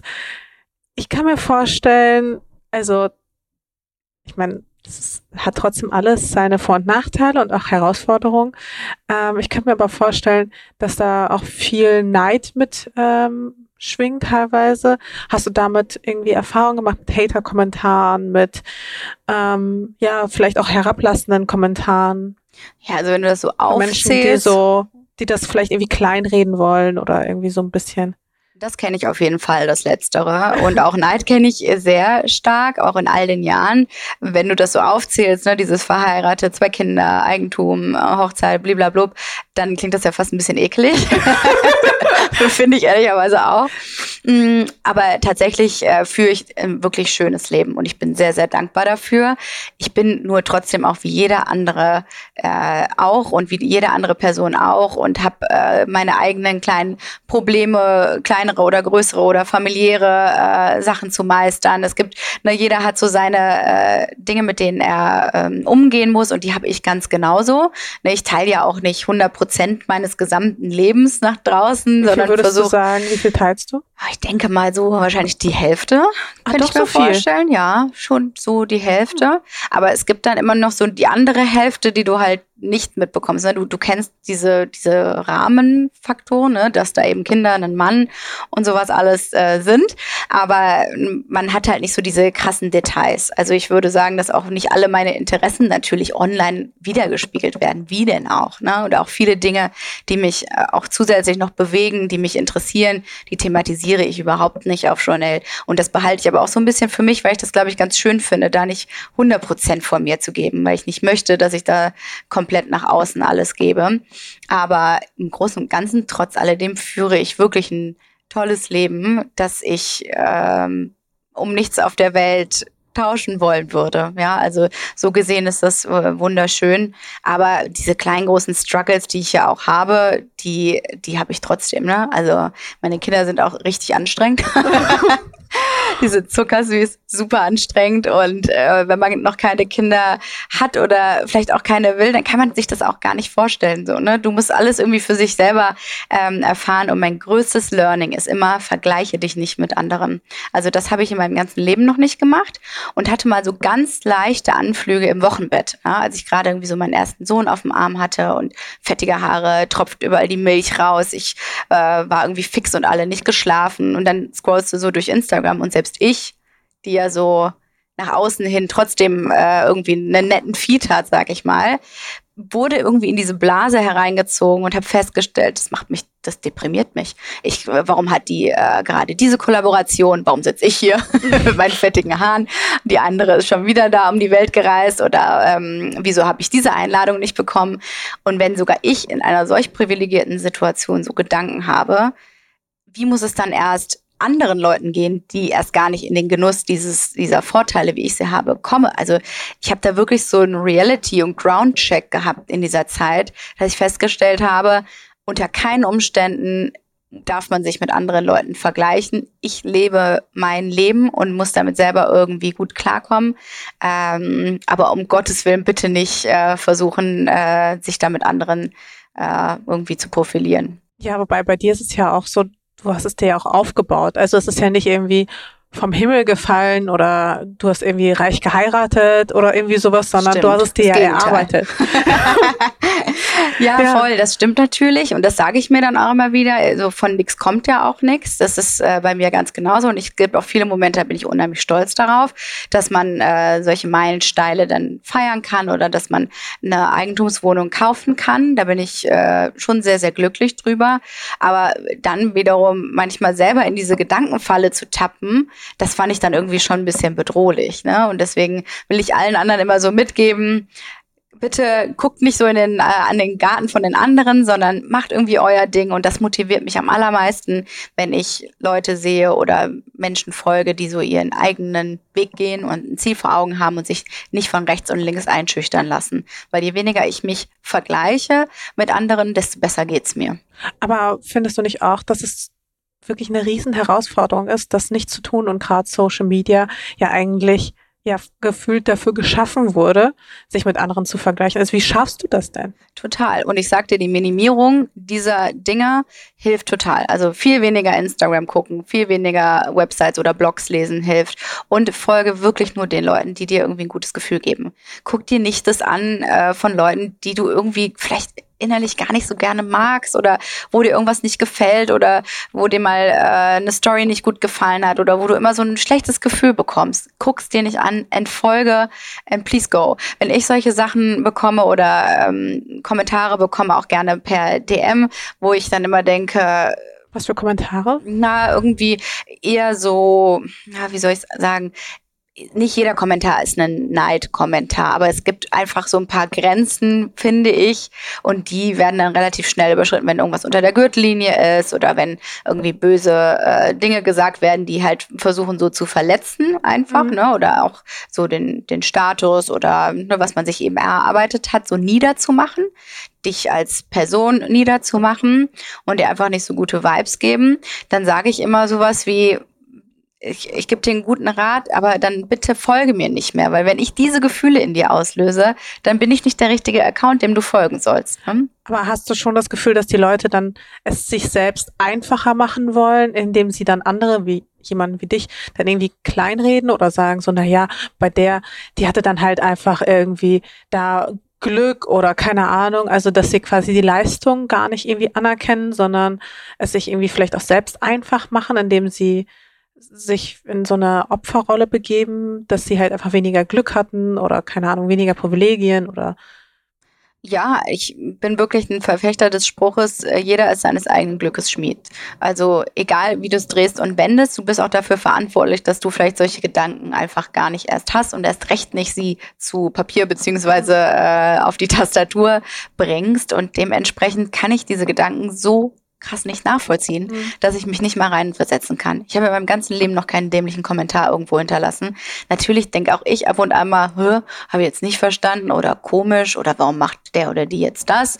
Aber ich würde nie so so ähm, destruktive Gedanken haben. Und wenn ich merke, da kommt vielleicht was auf oder da sollte was nicht passieren, dann wirklich sofort Shutdown und entweder der Person nicht mehr folgen oder auch für, für sich selber denken, nee, Fräulein. Aber du hast ja auch super viele mutige Entscheidungen getroffen. Ich meine, so einen Blog damals zu gründen, war super mutig. Ähm, immer wieder neue Bereiche auszuprobieren, kostet ja immer wieder Mut, immer wieder aus seiner Komfortzone rauszukommen. Mhm. Und der Mut wird ja auch häufig dann in deinem Fall belohnt. Ähm, was war aber trotzdem so die mutigste Entscheidung? Was hat dich da besonders viel Überwindung gekostet, wenn du so drüber nachdenkst? Mhm das waren bei mir bislang, also auf beruflicher Ebene auf jeden Fall die Entscheidung, zum einen mein Baby, mein Herzensprojekt Lematz damals zu verlassen, festzustellen, es geht in dem Moment hier für mich nicht äh, in die richtige Richtung weiter das war auf jeden Fall eine einschneidende Entscheidung. Und aber auch diesen Sprung ins Neue, hab, haben wir auch drüber gesprochen, eine eigene Seite zu gründen und sich selbstständig zu machen. Das war für mich, ich war da 25, auch noch recht jung, war für mich schon ein sehr großes Ding. Und äh, habe da einfach so auch auf meinen Mann vertraut, meinem heutigen Mann, und immer wieder so über darüber gesprochen und ich überprüfe immer alles mit meinem Bauchgefühl und je länger ich über Dinge rede oder je länger mich Sachen beschäftigen, desto eher formt sich dann so ein Weg und am Ende einfach mutig zu sein und auf sein Bauchgefühl zu hören, lohnt sich immer. Und vor allen Dingen habe ich gelernt auch so diese dass man Dinge absagen muss, damit man weiterkommt, hat mich in all den Jahren sehr weitergebracht. Ne? Also wirklich dieser Spruch, wenn es kein Ja, auf jeden Fall voll Bock drauf ist, dann ist es Nein. Das mhm. muss man durchziehen, das muss man durchhalten. Ich habe krasse Kollaborationen abgesagt, wo ich wirklich mir eine goldene Nase hätte verdienen können. Hab's aber nicht gemacht, weil ich nicht hundertprozentig dahinter stand. Und da bin ich bis heute sehr, sehr stolz drauf, weil ich glaube, dass die Grundlage war für viele, ähm, für viele gute Dinge, die in meinem Business oder auch in meinem Werdegang äh, passiert sind. Was ich mich auch gefragt habe, du bist ja Mama von zwei kleinen Kindern. Du führst ein Unternehmen. Wie? Also, nein, also wie, wie schaffst du es, beides irgendwie unter einen Hut zu bekommen und beides zu wuppen? Und wenn man zum Beispiel auch so durch dein Instagram scrollt, die Kids sind ja auch schon sehr präsent und vor allem sie sind ja auch sehr gefühlt, zumindest nach außen hin, ich kann das nicht so bewerten, wie andere Kinder sind, aber auf jeden Fall sehr anhänglich und ablenkend. Das hast du aber lieb gesagt. Da werden die sich eines Tages drüber freuen. ähm, und deswegen habe ich mich das noch mehr gefragt. Wie schaffst du es, beides so gut unter einen Hut zu bekommen? Also diese private Seite, wie trennst du das auch? Ja, also glaub mir, ich krieg das überhaupt nicht gut unter einen Hut. Wie gesagt, ich habe so das gerade das zweite, beim zweiten Kind, das erste Babyjahr war wirklich katastrophal und ich saß da jeden Tag und hätte heulen können, weil ich dachte, ich schaffe es alles nicht. Warum war es katastrophal? Ich krieg's nicht unter einen Hut, weil äh, das Kind hat irgendwie nicht geschlafen, war sehr anhänglich und Louis ist zwar zuckersüß, aber er konnte auch einfach nicht ohne mich. Und ich hatte mir vorgenommen, okay, ich mache eine Pause von drei Monaten, dann gehe ich zurück in den Job und das war nicht möglich. Ich konnte nicht zurück in den Job gehen und habe mich dann nach einem halben, dreiviertel Jahr, fast noch nach einem Jahr immer noch äh, zu Hause hocken sehen, äh, wie die Stay-at-Home-Mom, die ich gar nicht sein wollte, aber musste, weil es ne, einfach zu viel war mit zwei Kindern und ich auch so lange gestillt habe und all solche Faktoren da einfach mit reinspielten, dass ich mein Geschäftsmodell so gar nicht gut aufrechterhalten konnte. Also ich konnte wirklich immer so das Minimum schaffen und auch gerade für die Außenwahrnehmung und ein schöner Instagram-Feed und so, das konnte ich alles immer noch gut maintainen, aber ich habe so wenig geschrieben wie in meinem ganzen Leben nicht in diesem Jahr und sich das auch irgendwann einzugestehen, dass man jetzt vielleicht mal nicht auf seinen 100 Prozent ist, also na, 100 Prozent ist man nie, oder? Also auf seinen 90 Prozent ist, das war auch ein Prozess und das war irgendwann auch okay. Na, also, dass ich mir das auch mal, dass ich mir diese Zeit nehmen darf und dass es auch nicht geschäftsschädigend ist, das war für mich super wichtig. Und ich habe gerade in diesem Jahr eben gelernt, Prioritäten zu setzen. Wenn du ähm, Mutter wirst und Kinder bekommst, dann dann geht's nur noch um Prioritäten. Ne? Also auch Reihenfolgen zu erarbeiten, auch an To-Do-Listen. Okay, was ist gerade das Wichtigste? Was brennt? Ja, also klar, Kinder füttern, dass die überleben und sich nicht umbringen und so. Check, check, check, das ist schon mal ganz gut. Und dann kommen so die anderen Sachen über den Tag verteilt. Und das würde natürlich auch nicht gehen ohne meinen Mann. Ne? Also er ähm, ist derjenige, der zu Hause bleibt. Wir haben es also quasi umgekehrt. Er ist selbstständiger Musiker und hat, was das anging, total zurückgeschraubt und nur noch ähm, ab und an eben Gigs angenommen. Das heißt, ich konnte mich dann irgendwann auch wieder komplett auf mein Business fokussieren und habe irgendwann angefangen, wieder so eine Routine zu entwickeln, die dann ganz gut war. Und dann kam Corona. Jetzt alles nochmal quasi auf Null und von vorne. Aber auch das ist für mich irgendwie so ein Prozess gewesen. Aber ich glaube, ganz am allerwichtigsten ist dabei, ich schaffe längst nicht alles, was ich früher geschafft habe. Ich bin auch nicht mehr so schnell in vielen Dingen und ich kann auch manche Dinge nicht mehr so äh, gut abarbeiten, wie ich es vielleicht vorher konnte. Aber dass ich so eine Art Minimum immer noch erfüllen kann oder nur diese Prioritäten gut setzen kann, das hilft mir auf jeden Fall sehr. Und grundsätzlich habe ich ja auch mein Team komplett verkleinert über all die Jahre. Ich dachte auch sehr lange Zeit, auch so vor drei Jahren in etwa, äh, es ist doch super, ein großes Team zu haben. Viele Autorinnen, Redakteurinnen, Festangestellte. Ne? The bigger the better. Ne? Wenn du mehr Leute einstellst, kannst du auch mehr Umsatz generieren. Und am Ende des Tages bin ich zu so einer Verwaltungsmaus geworden, die ihren eigentlichen Job nicht mehr gemacht hat. Es ging dann nur noch um Personalmanagement und um buchhalterische Tätigkeiten und äh, Personalgespräche und also Sachen, die mir überhaupt keinen Spaß gemacht haben. Und ich auch gedacht habe, okay, ich bin auch gar nicht die beste äh, Personalleiterin. Also ich bin auch gar nicht gut in diesem Management und habe mich dann entschlossen, das Team wieder deutlich zu verkleinern. Jetzt habe ich nur noch naja, vier Angestellte. Äh, Was ja von zwei, sehr viel ist. Genau, aber davon sind zwei eben äh, Buchhaltung und Werkstudentin. Und äh, was ist irgendwie so meine, mein Komfort und was, wie sieht mein persönliches Modell von Erfolg aus und nicht das, was andere von mir denken. Ne? Also, dass ich da irgendwie ein riesen Team hocken habe, wo der dann wahnsinnig hohe Personalkosten auf der Uhr hast und auch diese Last auf den Schultern zu tragen. Ich konnte da nicht mit schlafen. Also das war nichts für mich. Und dann noch die Verantwortung für die Familie. Das war einfach ein Prozess, wo ich festgestellt habe, nein, meine Definition von Erfolg ist nicht äh, das, die Teamgröße oder das Umsatzvolumen. Es ist das, womit ich mich wohlfühle und wenn ich glücklich zum Beispiel mit meinen Inhalten bin, mit, äh, mit, den, ähm, mit den Artikeln, die ich schreibe, dann ist das mein persönliches Glück. Und das war auch äh, ein Weg, sage ich dir. Wann hattest du dieses Learning? Vor allen Dingen, nachdem meine Kinder gekommen sind. Also ähm, eigentlich schon kurz nach der Geburt meines ersten Sohnes. Also ich war jetzt vor vier Jahren, war ich äh, um die Zeit halt schwanger. Und da ging es los mit dieser Neustrukturierung, weil ich dann auch ein größeres Team aufgesetzt habe. Und ähm, das habe ich eben jetzt über die letzten zwei Jahre komplett wieder runtergefahren. Bist du glücklich mit der Entscheidung? Ja, super glücklich. Kann ich verstehen. Und ich muss auch sagen, ich ich weiß halt, ich kann nicht alles selber schaffen und ich habe ein total tolles Team und ich liebe es. Ich habe aber manchmal diese Verantwortung für andere Leute zu haben, ist nach wie vor nicht meine, mein liebstes Gefühl, muss ich ehrlich gestehen. Nur es gibt Dinge, die kann ich nun mal nicht selber machen und die muss man ableben können. Vor allem auch jetzt, ne, wo es, wo die ganze Lage so ein bisschen instabil geworden ist. Ich muss zugeben, ich bin super froh, dass ich mein Team also, dass ich auch kein großes Team habe und dementsprechend super wenig Verantwortung. Ja, ist irgendwie nur erleichternd, oder? Total. Und es ist lustig, weil du es gerade ansprichst, weil ich gestern noch überlegt habe, wie froh ich darüber bin und dass ich für mich auch mittlerweile Erfolg anders definiere als früher. Mhm. Früher war es wirklich so höher, schneller, weiter. Total. Und wirklich, also das Maximum rausholen.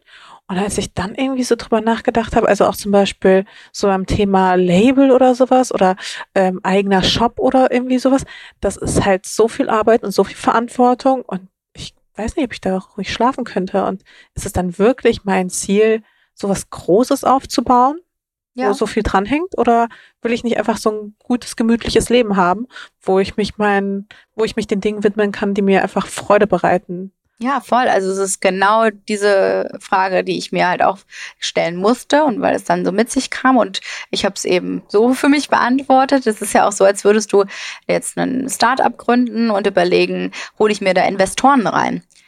Hell no, auf gar keinen Fall möchte ich mit irgendwelchen Leuten von irgendwelchen Investoren abhängig sein, nur damit ein bisschen mehr Cashflow ist und ich möglichst schnell wahnsinnig viel Umsatz generieren kann. Und ich glaube aber ganz ehrlich, das ist auch das gesündere Modell der Zukunft.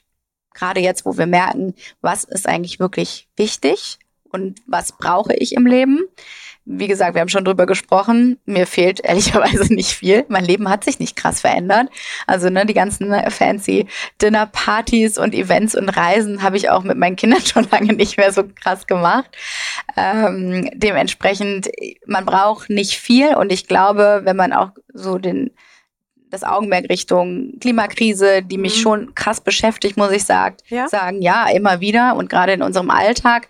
Äh, ich denke viel drüber nach, ich lese viel drüber. Ich bin noch lange kein Profi auf dem Gebiet, aber diese Marktwirtschaft, wie wir sie jetzt haben und mhm. der Kapitalismus, in dem wir leben, das ist nicht das Modell der Zukunft. Und man Absolut muss jetzt nicht. Aber wie neu denken. du das super schwierig. Mit dir selbst? Du, es gibt da auch nicht diese eine Formel oder diesen einen Satz, den ich dir jetzt nennen könne, wie das funktioniert. Aber diese Art von Nachhaltigkeit fängt bei einem selber an. Und wir versuchen das in der Familie zum Teil zu leben. Wir sind in einigen Bereichen total gut, in anderen wirklich schlecht. Aber alleine Dinge auf dem Schirm zu haben, Veränderungen zuzulassen, Kleinigkeiten zu äh, verändern und zu merken, ach, guck mal, geht ja ganz gut, ist für mich schon ein mega Fortschritt. Wann hattest du das? So diesen, dieses Gefühl, so, ah ja, mega, geht ja.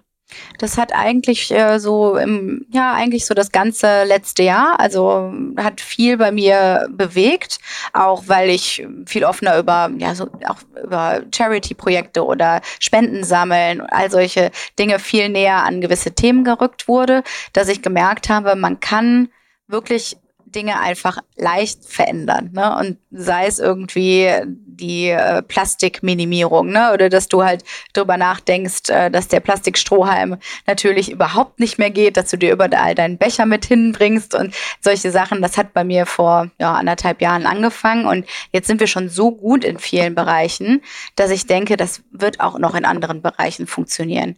Wir haben auch bei Jour damals immer diesen Nachhaltigkeitsbonus gehabt. Guck mal, schau dir vorher genau die Maße an, überlege dreimal, ob du das Teil brauchst, damit du nicht immer wieder zurückschicken musst. Ich möchte auch nicht, dass die, äh, dass uns Firmen einfach ungefragt immer diese Pakete und äh, diese Türme von Sachen zu senden, für die ich keine Verwendung habe. Also wirklich in jedem Bereich zu hinterfragen, wie kann ich äh, diesen Bereich irgendwie ein bisschen nachhaltiger gestalten, indem ich nun mal arbeite, weil ja, Mode ist auch nach wie vor meine Leidenschaft.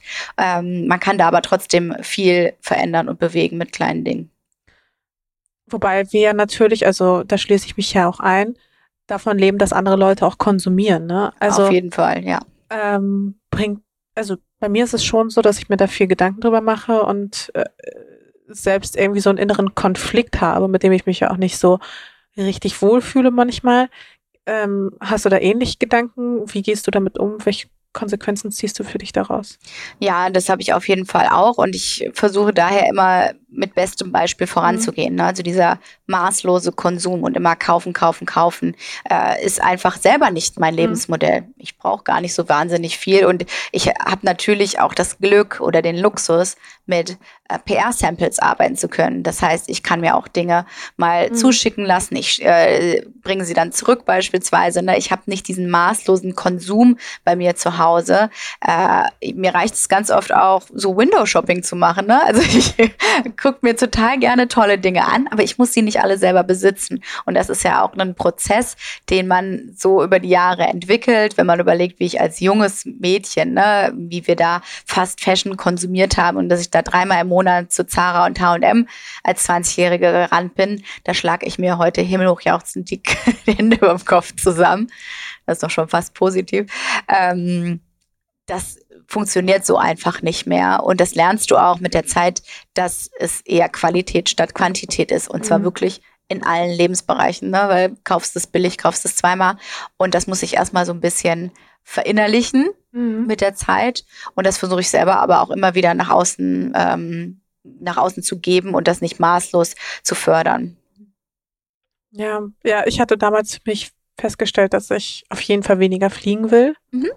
Und ähm, Ja, auch so zum Beispiel so diese, weißt du, was wir da früher mal hatten, so dieses, okay, du fliegst mal für einen Tag mal eben nach Paris oder für einen Tag nach London und sowas. Solche Sachen habe ich komplett abgesagt. Ja, das habe ich auch gemacht. Ging auch gar nicht anders natürlich zum Teil wegen der Kinder. Aber wenn ich überlege, wie ich teilweise in einer Woche geflogen bin vor acht, neun Jahren, ne? Da war ein PR-Event in München, am nächsten ging es nach London, dann war ja noch was äh, Hamburg, gut, da konntest du mit dem Zug hinfahren, aber du bist halt ständig gejettet. Das und war mir auch gar nicht bewusst. Also ich habe nie nee, man drüber, hat nicht drüber nachgedacht. heute denke ich mir so, wie konntest du das einfach ignorieren? Aber ich habe da wirklich, ich hatte es überhaupt nicht auf dem Schirm, dass das irgendwie schlecht fürs Klima ist. Nee, aber das ist auch tatsächlich niemandem wirklich vorzuwerfen, weil ja jetzt erst so Stück für Stück das Ganze ans Licht kommt, sag ich mal, und dieses Bewusstsein jetzt ja auch erst so krass dafür da ist. Aber dass wir es jetzt merken und versuchen zu ändern, also wir haben, ich habe relativ früh angefangen, immer diesen, diese Kompensation zumindest zu machen, Mhm. ne, dieses, Genau. äh, ne, dass irgendwo ein, zum Beispiel ein Baum gepflanzt wird für die, für den CO2-Ausstoß, den du geflogen bist. Das ist keine Rechtfertigung für das Fliegen, weil auch ich bin trotzdem mit meiner Familie immer noch viel geflogen, weil auch Reisejournalismus mit zu meinem Konzept gehört. Ja, also auch die Empfehlungen auf meiner Seite gehören dazu. Aber es zumindest äh, zu überdenken und nicht mehr jede Reise zu machen. Also ich habe bestimmt so um zwei Drittel äh, in den letzten Jahren reduzieren können. Und das ist erst der Anfang. Ne? Das muss jetzt noch so weitergehen. Aber merkst du da zum Beispiel bei den Lesern irgendwie eine gewisse Kritik oder dass sie da genauer hinschauen oder dass sie dann so sagen, ja, aber warum machst du das so und so? Also unterstützen oder helfen dir deine Follower ähm, bei diesem Prozess des Umdenkens oder und wenn ja, wie kommunizieren sie dir das gegenüber? Also, weil ich kenne das halt von mir. ähm, ich habe auch, ich habe super kritische Leser und mittlerweile sind die freundlich, aber sie sind auch sehr häufig sehr harsh. Ja, das sind meine in jedem Fall auch. Und du kannst die aber auch zum Teil an einer Hand abzählen, die jetzt äh, ist eher äh, nur darauf nur darauf aus sind, dass sie dir was Böses damit tun, weil das heißt, egal was ich machen würde, würde sie auf die Palme bringen. Aber ich äh, habe schon sehr auch sehr kritische Leserinnen und Leser und finde das auch gut, weil es ist immer eine also ein- es kommt immer auf die Formulierung an, wie du Dinge rüberbringst. Das heißt, wenn du mir auch vor allen Dingen äh, Dinge belegen kannst, wenn du vielleicht ein paar Quellenangaben hast oder etwas auf nette Art und Weise sagst, dann denke ich da doch viel eher drüber nach, als wenn mir jemand schreibt, ey, du fliegst schon wieder, tu doch nicht so scheinheilig. und das ist ja äh, überhaupt genau das große Problem in der Nachhaltigkeit. Es geht ja auch um die kleinen Dinge oder um die einzelnen Steps, die du gehst und nicht immer nur, ne, nur, nur weil du fliegst, machst du alles andere auch falsch. Ne? Das ist ja äh, tatsächlich auch nicht korrekt. Das ist ja ein bisschen dieses Whataboutism und ich versuche einfach zu gucken, dass ich vor allen Dingen selber gut schlafen kann. Also Ja, wie kann ich mit meinen eigenen, ich sag mal, Flaws, wie kann ich damit gut leben? Was ist vertretbar, was ist nicht vertretbar? Und ich merke, dass wir da in einem steten Wandel und Prozess sind, der noch lange nicht abgeschlossen ist. Aber dass ich viel darüber nachdenke, ist für mich das allerbeste Zeichen und die, die beste Richtung, äh, dass wir da auch in Zukunft noch mehr ändern werden. Und würdest du so sagen, es gibt auch irgendwelche Bereiche bei dir, wo du polarisierst oder wo du gemerkt hast, pff, scheinbar polar polarisiere ich, ohne dass es dir vielleicht auch bewusst war? du kannst mit allem polarisieren. Das ist ja das Tolle am Internet. äh, ich krieg also, ne, irgendjemand hat mir mal einen Kommentar geschrieben, äh, wie kannst du denn sagen, dass deine Kinder anstrengend sind? Denk mal darüber nach, wie es ist, Kinderwunschbehandlung in Zeiten von Corona zu machen. Und dann denke ich mir so, hm, okay, ich, okay, erstmal überlegen, woher kommt sowas? Das muss eine wahnsinnige innere Unzufriedenheit bei der Person sein. Und ich habe ja auch geantwortet, schau mal, wenn ich jetzt überlegen würde, in jeder Lebenssituation, die ich teile, wie ich andere damit eventuell auf die Palme bringen könnte, dann ist das Original A alles und B, ich könnte nichts mehr veröffentlichen. Auf der anderen Seite, auch ich habe Kinderwunschverhandlungen gemacht und ich hatte nie diese Gefühle gegenüber anderen, dass nur weil jemand schwanger war oder Kinder hatte, war ich nicht sauer oder neidisch oder habe die Welt nur noch schwarz Mhm. gesehen. Im Gegenteil, ich habe halt festgestellt, anderer Mensch, nicht ich. Punkt. Ja, Mhm. hör auf, dich zu vergleichen mit anderen. Das heißt, ich kenne diese Form von, von, ja, von Kritik, die halt immer wieder kommt. Das heißt, ich kann eigentlich mit allem polarisieren, was ich mache. Ja, Und das passiert dann auch ab und an. Aber ich bin, ich gehe immer nach meinem Bauchgefühl, was ich veröffentliche. Und habe eigentlich mir da noch nie so richtig einen krassen Fauxpas irgendwie ähm, erlaubt.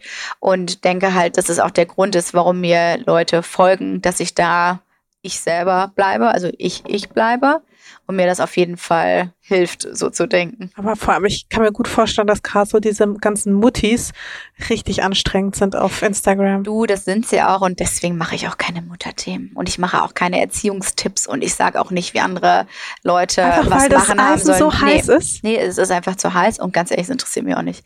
Also ich mache mein Ding und ich habe da so meine eigene mhm. Wahrnehmung, weil es sind auch meine eigenen Kinder und du, es gibt kein Rezept dafür und jede Mutter, jeder Vater macht es so richtig, wie er es richtig macht. Und da gibt es für mich keine Diskussion. Und dieses Mutterschämen, was ja wirklich gang und gäbe ist. Vor allem unter Frauen auch. Gerade unter Frauen. Also das Muttershaming, dann noch das generelle Shaming, das funktioniert ja auch hervorragend, viel besser als die andere Leute irgendwie abzuliften, ne? Wissen wir ja alle. Das, da möchte ich in diesen Dschungel, in diesen, in diesen Raubtierkäfig begebe ich mich nicht. Und das klammere ich auch ganz bewusst aus. Und da möchte ich dann auch wirklich nichts zu hören. Das heißt also, einen Elternblog mit irgendwelchen Ratschlägen wirst du von mir nie finden. ja, wobei du hast ja schon Mini-Journal, also. Genau, da ging es genau wie auf Journal eher nur um die Themen, die, ähm, ich sag mal, leichterer Natur sind. Ne? Also wirklich Ausstattung, äh, Kleidung, ähm, wie machst du es dir schön, wie machst du es deinen Kindern schön und eher viel gut Themen, sag ich mal, als jetzt wirklich in die mhm. Materie und in die äh, Erziehung zu gehen.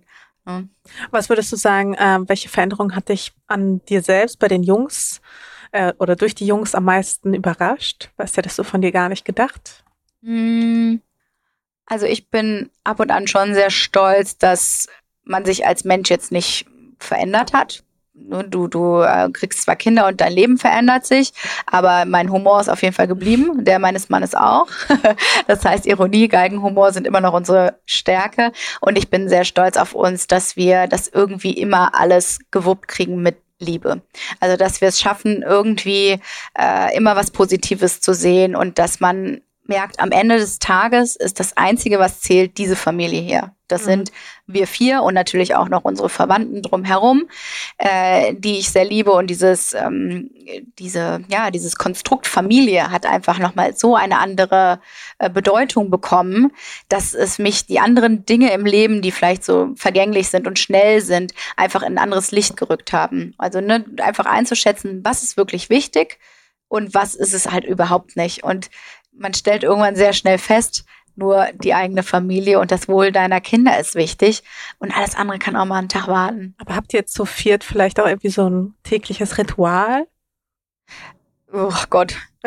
piep, piep, piep, wir haben uns alle lieb, guten Appetit. Das ist, glaube ich, das einzige Ritual, was wir haben. Wir essen sehr gerne und das äh, funktioniert gut. Und äh, wir sind natürlich viel da als Eltern. Also wir verbringen mhm. viel Zeit mit unseren Kindern und das ist das Wertvollste, was du gerade machen kannst. Ich möchte nicht dieses Arbeitstier sein, was zehn Stunden am Tag weg ist und nicht mitkriegt, wie seine Kinder groß werden. Ich äh, beschwere mich natürlich auch gerne darüber, wie anstrengend die sind, aber ich liege auch gerne mit denen im Spielzimmer rum und mache Sachen und sitze auf dem Spielplatz oder mache Ausflüge, wo vielleicht jetzt nicht bei allem komplett mhm. mein Herzblut äh, tickt oder auch Vorlesen abends ist jetzt auch nicht meine allerliebste Leidenschaft. Wenn du es dann aber machst, dann und siehst, wie deine Kinder darauf reagieren, wie die älter werden, wie sie süßer und klüger und äh, entzückender werden, das, das erfüllt einen einfach, das erfüllt einen mit Stolz und ähm, man merkt es manchmal nicht im Alltag, und das heißt, wenn man sich eher so Fotos und seien sie von gestern auf dem Handy anguckt, denkt man wieder, ach, ist das schön, ach, sind die süß, ach, was für kleine Engel, obwohl es halt Teufel sind. Und das ist irgendwie das Tolle, dass irgendwie so, ähm, wenn man sich das Ganze anschaut, immer äh, rosarot ist. Ja, wobei es, äh, man sagt ja dann auch immer, dass sie so schnell erwachsen werden oder so schnell groß werden. Nee, da könnte ich anfangen zu heulen. Das ist wirklich so ein Thema, das macht mich wirklich, ich, man sieht ja auch diese Erinnerungen auf seinem Handy. Hm. Oder ich kann jetzt den Louis, den Kleinen, mit dem Großen vergleichen, weil die genau zwei Jahre auseinander sind. Und manchmal denkt man, nee, das, du, ich muss jetzt wirklich die Zeit anhalten. Mir wird schwindelig, wie schnell die wachsen. Die sind schon wieder aus ihren Sachen rausgewachsen. Der hat doch noch vor kurzem noch nicht mal meinen, äh, meinen Namen sagen können. Und du denkst, denkst so, okay, jetzt bitte halt jetzt einfach mal die Zeit an. Ich weiß noch ganz genau, was für eine Aufregung das war, zum ersten Mal schwanger zu sein und mir kommt es vor wie gestern. Und jetzt wird mein älterer dieses Jahr schon vier. Ich finde es furchtbar. Wirklich. Ah, du hast es ja auch vorhin angesprochen, du hattest ähm, eine Kinderwunschbehandlung. Mhm. War das damals ein Tabuthema für dich, auch darüber zu sprechen? Grundsätzlich auf jeden Fall. Also es ist nichts, womit du so rausgehst und dich auf den Marktplatz stellst. ähm, ich hatte den Vorteil, dass wirklich in meinem Freundeskreis viele Kinderwunschtherapien waren. Und auch wenn du dich dann mal öffnest und auch davon erzählst und auch offen davon erzählst, ungefähr jedes zweite, fast dritte Paar mit diesem Problem zu kämpfen hat. Und ich gemerkt habe, je offener ich davon berichte und auch von meinen Erfahrungen erzähle, desto besser geht's anderen damit, weil mir ging es damit auch besser, dass meine, eine meiner besten Freundinnen auch durch diesen Prozess gehen musste und mhm. mir einfach Erfahrungen teilen konnte. Dementsprechend, das ist grundsätzlich in der Gesellschaft ein Tabuthema. Das kannst du nicht, äh, das kann man nicht unter den Teppich, äh, Teppich kehren. Ich kann. Woran, was würdest du sagen, woran liegt das? Ich habe schon oft drüber nachgedacht. Also ich glaube, in allererster Linie geht es so um diesen Frauenkörper, der ja eigentlich funktioniert, wie er funktioniert. Du bist dein ganzes Leben irgendwie damit beschäftigt, mit der Antibabypille nicht schwanger zu werden. Dann setzt du das Ding ab und stellst fest, ah, okay, geht ja eh nur irgendwie an zwei, drei Tagen, fruchtbaren Tagen im Monat. Wofür habe ich den ganzen Mist gemacht? Und ne, hast dich einfach immer damit auseinandergesetzt, nur ja keine Kinder zu bekommen und dann willst du sie und es klappt nicht. Ne? Du stellst halt deinen eigenen Körper krass in Frage und das ist so eine Art von Selbstzweifel, dass du denkst, hä, das ist doch das Natürlichste auf der Welt. Wieso kann ich das nicht? Ne? Du bist mhm. einfach viel mit dir in dem Moment beschäftigt. Und ich glaube, dadurch entsteht schon mal so diese erste Scham. Da geht mhm. was nicht, ergo Fehler, ergo nicht keine richtig. richtige Frau genau, oder ja, so. Oder das ist kein echtes Kind oder ne, alles ist so krass mhm. falsch. Ich meine, du hast am Anfang zu Kindern, die durch ähm, IVF oder ne, In-vitro-Fertilisation äh, entstanden sind, hat man Retortenbabys gesagt, ne, als wäre das was Unmenschliches, was Unechtes. Ich habe es irgendwann für mich einfach verstanden als, es ist sozusagen so ein Klaps auf dem Popo, ja, dass, ne, dass der Wagen jetzt so ein bisschen angeschoben wird und so ein bisschen Starthilfe braucht und der Rest funktioniert dann genauso natürlich wie bei jeder anderen Frau auch. Ne? Das ist ähm, für mich irgendwie recht hilfreich gewesen. Und ich merke eben, wenn man darüber offen spricht, dann kriegst du das halt umso krasser zurück und Leute sind sehr dankbar dafür. Ja, also vor allem hier in Berlin, finde ich, ist das schon auf jeden Fall ein Thema, also auch vor allem in, in unserem Umfeld, mhm. finde ich, ist es jetzt gar nicht unbedingt so ein großes Tabu, aber ich kann mir auf jeden Fall vorstellen, dass es halt woanders ein bisschen schwieriger ist, wo die Leute vielleicht nicht ganz aufgeschlossen sind solchen Dingen gegenüber. Ich glaube, man ist es, also unseren Freunden gegenüber, das war mir niemals unangenehm. Ich konnte immer mhm. mit den Leuten drüber sprechen, aber es ist jetzt trotzdem kein Thema, worüber man äh, einfach frei spricht oder auf mhm. Events sagt, ja, und jetzt war ich gerade bei der Behandlung, jetzt habe ich mir gerade wieder eine Spritze in den Bauch gerammt, jetzt habe ich äh, wieder zu viele Gelbkörperhormone gefuttert und bin überstimuliert. Weißt du, das ist ja auch, es macht viel mit deiner Psyche und es macht viel mit dem weiblichen Körper. Äh, Hormone sind eine Bitch, wissen wir ja alle, dann noch schlimmer. Das heißt, dir geht es in dem Moment nicht so gut. Mhm. Das heißt, es ist nichts, worüber du als erstes sprichst, so Smalltalk-mäßig, ist ja klar. Ja, total. Also deswegen finde ich es umso schöner, ähm, dass du dich da auch, dass du da so offen darüber geredet hast und auch. Das ist ein Prozess. Jetzt redest.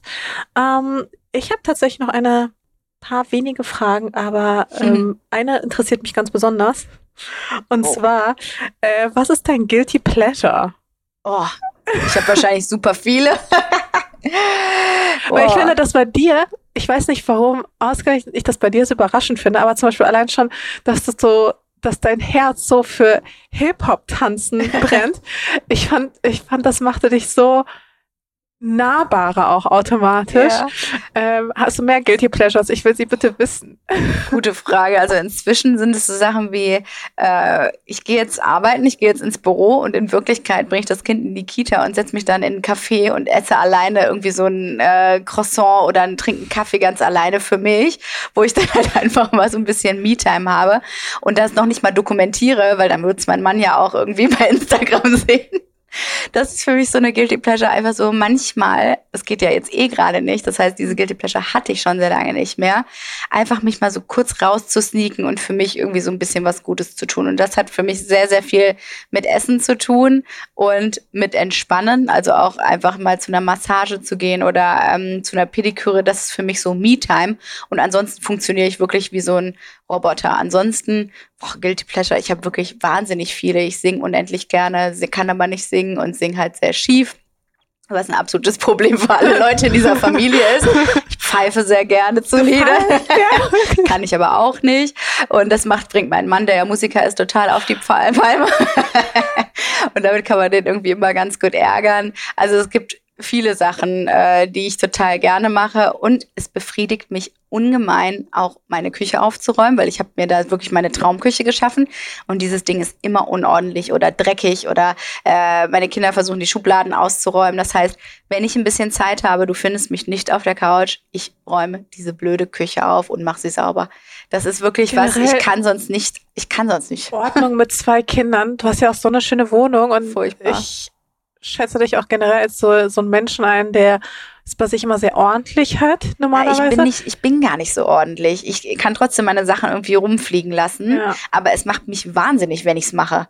Und das ist ja so ein innerer Konflikt, ne? Also Teufelchen auf der Schulter links und Engelchen irgendwie rechts. Das, die sind immer im Konflikt miteinander.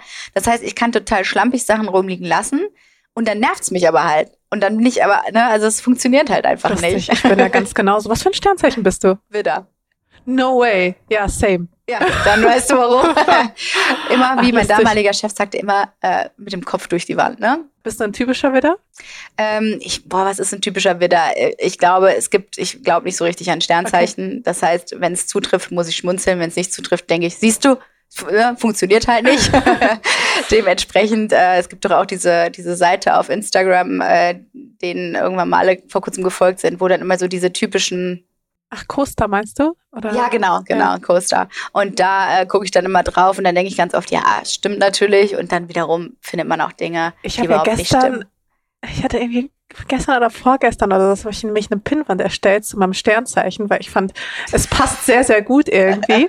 mal gucken, ob es auch zu mir passt, muss ich mir mal schicken. und ähm, ja, keine Ahnung. Und dann bin ich da auch auf so ein paar echt lustige Sachen gestoßen, dass man auch immer in dem Konflikt ist, es möglichst schnell zu machen, aber auch, ähm, ja, einfach auch super effizient ist. Und ich bin darauf gestoßen, dass ähm, Widderfrauen wohl durchschnittlich das höchste Gehalt haben. Ah, das wäre schön. Ja, ja. das äh, weiß ich jetzt als Selbstständige natürlich nicht. das heißt, ich kann mich in dem Bereich jetzt nicht so richtig vergleichen. Da gab es irgendwie so eine Studie. Weil Aber ehrgeizig. Ehrgeizig stimmt ja. natürlich auf eine Art und Weise. Ähm, das habe ich auch. Und was... Ungeduldig. Ungeduldig. Boah, ey, wenn was nicht auf Anhieb klappt, kriege ich auch einen Anfall. Und vor allen Dingen, das könnte bei dir auch zutreffen, wenn man sich was in den Kopf setzt, dann wird das durchgezogen. Voll. Also dann, dann wird es gemacht, ohne Wenn und Aber. Und dann setze ich mir das auch krass in den Kopf. Auch vom Ton manchmal ein bisschen rauer. Ja, da muss man aufpassen, total. Also ja, ich versuche viel mit dem Augenzwinkern zu meistern, ja. aber das kannst du ja auch in Texten zum Beispiel nicht immer so gut rüberbringen. Das heißt, ja, im Ton vergreife ich mich auch ab und an. Ja, man sagt halt einfach direkt, was man denkt. Und das ist halt manchmal von Vorteil, manchmal von Nachteil. Was ich halt auch mal merke, was ich auch gar nicht abkann, ist, wenn ich nicht weiß, wo ich bei einer Person zum Beispiel stehe. Ja. Uh, da, das, das finde ich gar nicht gut. Das hasse ich. Witzig. Ähm, ja, nee, ich bin auf jeden Fall. Ein paar Klischees äh, erfüllen wir dann doch, äh, was das ja, Sternzeichen angeht. Ja, definitiv. ähm, aber lustige Guilty Pleasure auch. Mit dem, mit dem Aufräumen, das kenne ich mich auch. Ja, das, das ist, treibt übrigens andere immer in den Wahnsinn, weil ich deren Sachen dann einfach mal wegräume. Ja. Und für mich ist es total logisch, dass irgendwo natürlich da und da liegt, aber. Ja, mein Mann ähm, sagt immer, ich habe äh, ein System, was kein System ist. Also ich pack Sachen immer wieder an unterschiedliche Sachen, nur damit es halt aufgeräumt ist. Und mhm. weil ich kein System hätte, wäre ich eine Vollkatastrophe. Das äh, kann dann nur aber mein findest du, also Aber findest du, du hast kein System? Ich finde zum Beispiel, ich habe total das System. Ich finde das auch, aber in meiner Realität ist es, sieht es nun mal manchmal ein bisschen anders aus. Also es gab schon durchaus so Momente, wo ich festgestellt habe, ja, stimmt, das war jetzt nicht so smart. Ich will manchmal Dinge einfach wirklich aus dem Weg haben und ich will sie erledigt haben. Und dann ist mir auch wurscht, ob das irgendwie dieses, äh, dieses das Prinzip ja, der genau. rechten oder der linken Box ist. Genau. Guck halt im Regal. Exakt, genauso bin ich halt auch. Und mein Mann bringt das wirklich äh, auf die Palme. Mhm. Und er sagt halt auch immer, naja, wenn du dich darüber aufregst, dass ich was nicht wegräume, warte doch halt einfach mal. Ich mach's ja schon irgendwann. Ja, und das geht nicht. Dieses, irgendwann. das irgendwann ist dieses, äh, ja. was mich wirklich äh, richtig sauer macht. Verstehe ich 100%ig, wenn, wenn mein Freund sagt, hey, ich bringe gleich den Müll runter, dann weiß ich, dieses gleich kann aber auch in fünf Stunden sein. Ja, oder in zwei Tagen. Ja. Ja. Und das ist ein Problem. Und ich will, dass der jetzt runtergebracht wird, weil er steht da und er nervt mich. Also das ist, äh, ja, das mit dem Aufräumen ist definitiv auch eins meiner Guilty Pleasures. da gehe ich voll und ganz mit dir. Ähm, hast du ein Happy Place? Ein Happy Place. Ja, also jetzt in unserer Ich neuen mein, außer Wohnung. deine Ja. Wohnung. da bin ich schon sehr gerne.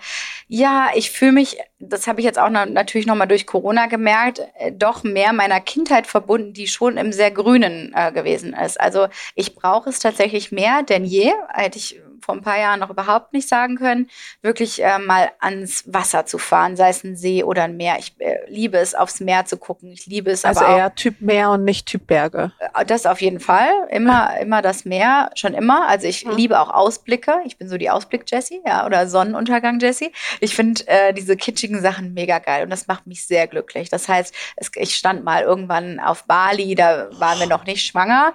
Ähm, da habe ich mir so gesagt, fuck it, es wird alles gut. Und da haben wir auf diesen wahnsinnigen Sonnenuntergang geguckt und dann kommen mir wirklich zum Teil die Tränen, weil es so kitschig ist. Und das liebe ich extrem. Das heißt, äh, ich brauche wirklich diese, ich brauche diese Natur und diese Landschaft, was viel mit dem Meer zu tun hat. Und jetzt auch gerade rauszufahren auf ähm, an Seen oder in Wälder und diese, diesen Duft zu haben und auch meine Kinder so im Dreck rumwühlen zu sehen, finde ich total gut. das heißt, Happy Play ist auf jeden Fall was, wo es schön warm ist. So, ne, dieser Ja. Abholspritz in der einen Hand und ja, ich sag mal, das Leben ist schön auf den Malediven. Das ist wirklich so. Dass da waren wir zum Beispiel, mm, oder ich hatte das Glück, da schon zweimal gewesen zu sein. Und äh, gerade in unserem Honeymoon haben wir dort verbracht. Da Oh, gab das es so sah Momente. so gut aus. Ja, das war aber wirklich- Zimmer, ciao. Ja, das war aber wirklich absurd, dass du wirklich so dachtest, ey, kneif mich meiner, das kann doch nicht gerade mein Leben sein. Und das sind die Momente, wo ich einfach nur glücklich bin. Das heißt, das kommt schon diesem Happy Place sehr nahe, ja. Ich glaube, das letzte Mal, wo ich mich so richtig, richtig glücklich, also so, wo ich an einen Ort denke, musste ich nämlich gerade auch schmunzeln, war auch dieses Jahr auf Bali, als man noch reisen durfte. Oh. Und ich dann diesen Sonnenuntergang sah und dieser ganze Stress des Jahres einfach in dem Moment abgefallen ist und ich einfach nur geheult habe an diesem Strand. Und Ja, ich war einfach so, in dem Moment war aber alles so gut und ich war so glücklich und ich war einfach nur, ich war einfach nur am Weinen. Aber wie lustig, dass du auch gerade sagtest, da waren wir noch nicht schwanger. Man merkt, ihr habt auf jeden Fall eine Gleichberechtigung da bei euch in der Ehe. ja. Ähm, ist ja auch etwas, was du ja auch in letzter Zeit auch viel betont hast, dass ihr, wie ihr das wuppt, dass dein Mann dir da auf jeden Fall auch eine große Hilfe ist. ja, das war schon immer so und das haben wir Gott sei Dank auch so beibehalten. Ich habe noch zwei Fragen. Drei eigentlich. Kein Ding. Okay, also äh, eine Sache, was hat dich in den letzten zwölf Monaten besonders stolz gemacht? In den letzten zwölf Monaten, da würde ich sagen, also ich, wenn ich mal auf beruflicher Ebene sagen würde, weil mich machen viele Dinge immer Mhm. mal wieder auf ähm, unterschiedlichste Weise stolz.